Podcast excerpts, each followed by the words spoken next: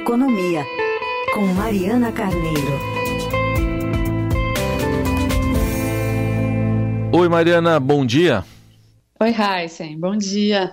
E aí, tudo bem? Tudo certo. Tudo certo, Mari, bom, bom, dia. Oi, Carol, bom dia também. Bom dia. Bom, expansão do BRICS vai ser é, maior do que esperado. A gente estava esperando cinco, apareceram seis países que vão integrar o bloco a partir de janeiro do ano que vem. Uh, novidade Etiópia, que não estava ali entre esses cinco estados aventados na véspera e confirmados ontem, junto com a Argentina, Arábia Saudita, Egito, Emirados Árabes Unidos e Irã. Queria te ouvir sobre essa avaliação. Hoje no Estadão, até o criador do acrônimo, né, BRIC, que é representando o, o Brasil, China, Índia e África do Sul, falou que está quase a ponto de dizer que o BRICS acabou e que isso claramente vai diminuir o papel individual de qualquer um deles, exceto a China. Para o Brasil, o que sobra? Olha, Carol, eu estava conversando com uma, uma pessoa que, que participou né, da comitiva do Lula ali na África do Sul e ele estava me falando: olha, difícil segurar a ampliação do bloco. O Brasil era minoria ali contra os outros países, né? Dos cinco membros, só o Brasil e a Índia faziam restrições à ampliação do bloco.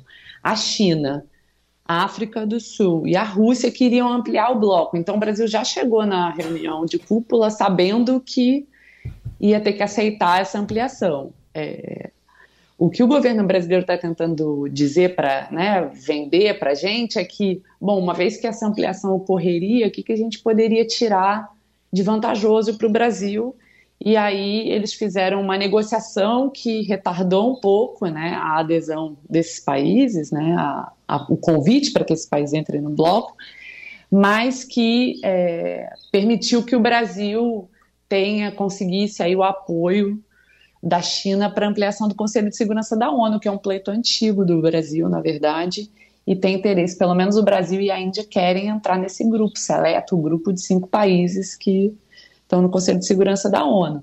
Então, essa é a versão que o governo brasileiro está tentando emplacar ali do que aconteceu ontem, né? Mas o saldo é que, enfim, é, o Brasil teve seu poder diluído dentro dos BRICS, né? Afinal de contas, antes eram cinco países, agora poderão ser onze. Lembrando que isso é só um convite, né? Os países têm que aderir, têm que querer aderir. A Argentina, por exemplo, a gente ainda não sabe se vai aderir, né? Porque a oposição argentina, os dois candidatos de oposição, já disseram que se eles forem eleitos, eles não vão aderir aos BRICS. Então a gente ainda não sabe se a Argentina vai mesmo, apesar do, da Argentina ter entrado por um incentivo do Brasil nos Mandou BRICS. um não obrigado, né? Mandou um não obrigado. E essa fala do Dino O'Neill para o Estadão ontem, né, para Cristiane Barbieri, é importante porque mostra que os BRICS, desde o início, já eram um grupo muito heterogêneo, de países muito diferentes, né? A própria lógica e interesses desses países no, no, né, nesse jogo global era diferente e está ficando cada vez mais diferente. E agora parece um saco de gatos, né? Tem Irã, tem Arábia Saudita ao mesmo tempo, né? São países ali que têm posições diferentes no Oriente Médio. Aí vai ter Etiópia, e Argentina, é, é, assim, ficou um grupo muito heterogêneo que nesse momento atual serve para a China reafirmar o seu poder dela nessa dicotomia, nessa, nesse duelo contra os Estados Unidos. Mas a gente não sabe como esses países vão jogar daqui para frente, se eles vão jogar sincronizados ou se cada um vai defender o seu, porque é, a Índia tem interesse em fazer embate com a China, até porque eles são vizinhos e eles dividem ali a geopolítica na Ásia. E o Brasil também tem seus interesses próprios aqui no Ocidente, está negociando com o Mercosul, é, é, um acordo com a União Europeia, enfim, tem interesse nos Estados Unidos, na política local americana. Então, assim, não sei se eles vão jogar coeso, sabe, esses países do BRICS. É uma dúvida ainda como é que vai ser o BRICS no futuro, porque eles não jogaram coesos até agora, sabe? Então, acho que ainda é. A gente ainda tem mais dúvidas do que respostas ainda uhum. sobre esse, esse BRICS aí, sobre esse novo BRICS, esse BRICS ampliado que saiu ontem. Bom, por outro lado, esse hum. grupo aí vai concentrar 45% aí do, do petróleo mundial. Tem alguma lógica econômica para essa união, uh, por exemplo, entre a Arábia Saudita e Irã nesse aspecto? Exatamente, é isso que, que eu estava falando há pouco.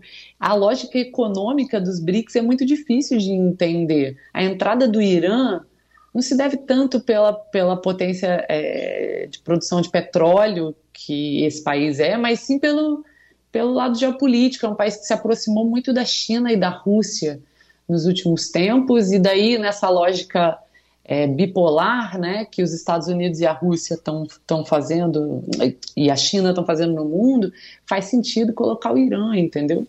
Mas economicamente falando, não faz muito sentido. Se você pensar economicamente falando, por que colocar a Etiópia? Não é um país relevante economicamente falando na África, né? Até o Dinanil fala isso. A Nigéria é muito mais relevante economicamente falando, mas escolheram a Etiópia. Bom, a Etiópia tem o interesse da África do Sul, porque a Etiópia é presidente da União Africana nesse momento. A África do Sul tem interesse em ter uma hegemonia ali na África subsaariana. Então tem mais um componente político do que econômico, sabe? É muito difícil entender a lógica econômica aí desse grupo. E agora fica essa expectativa. O, o presidente, se não me engano, fez uma analogia né, de que está careca de esperar que vai entrar no Conselho de segurança da ONU, já um já ficou careca, outro, enfim. Mas o, a questão é que aposta de novo todas as fichas, né? Como você mencionou no início, já que tinha que perder, se perde tentando essa entrada finalmente.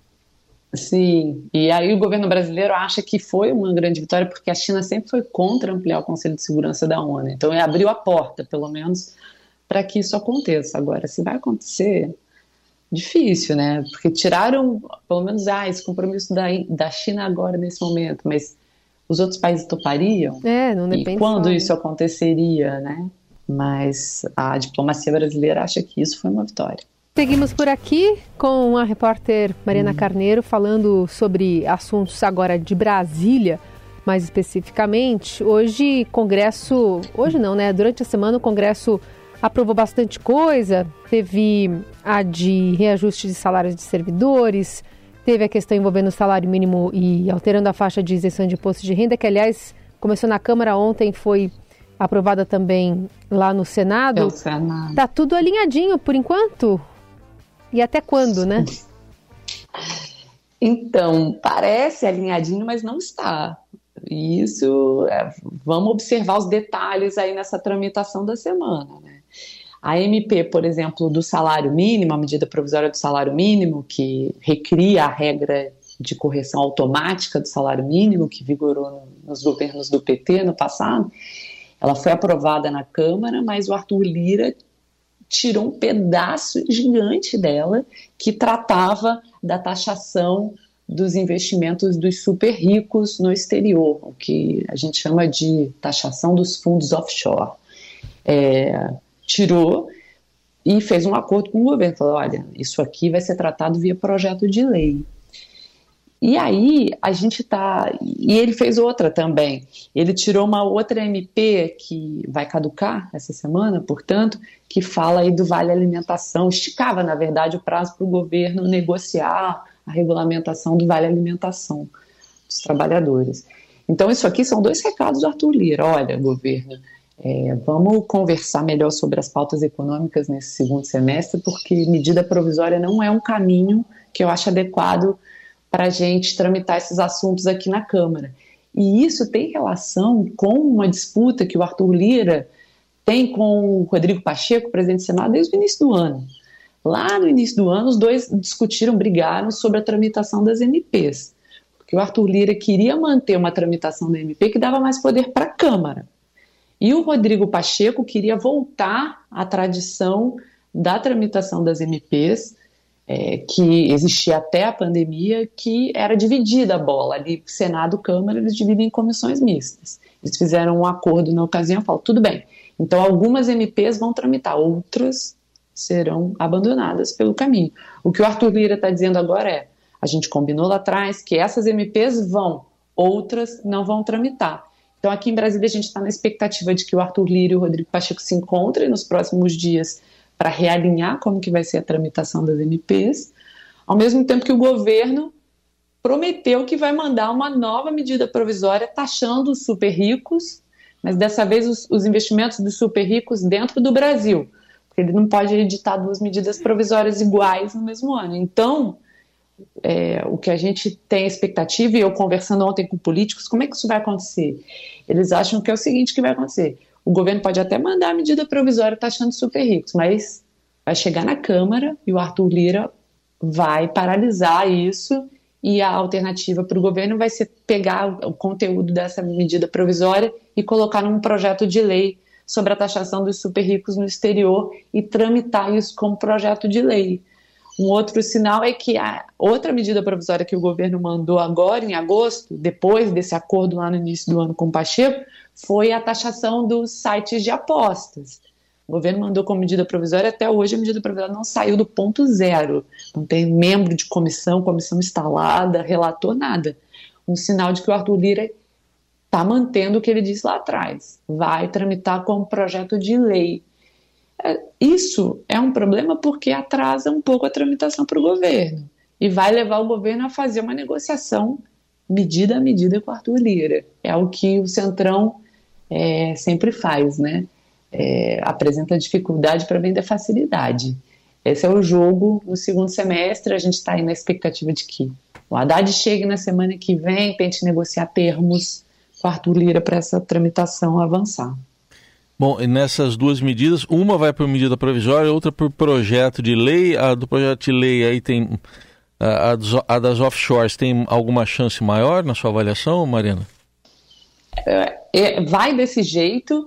Mas a taxação dos offshores, tanto e a taxação dos super ricos no Brasil, as duas taxações dos super ricos, são um assunto muito espinhoso na Câmara. Já tentaram passar isso no governo Temer, é, não passou, não teve apoio dentro do Congresso.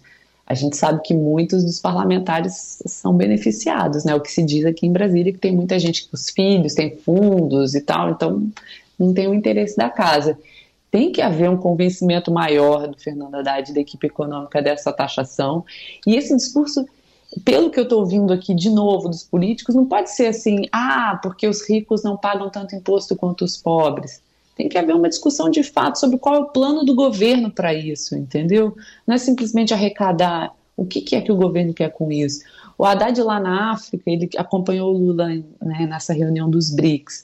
Ele falou: olha, é, a gente está tentando recuperar uma receita que no passado é, o governo abriu mão, os outros né, governos abriram mão, e a gente precisa dessa receita agora de novo.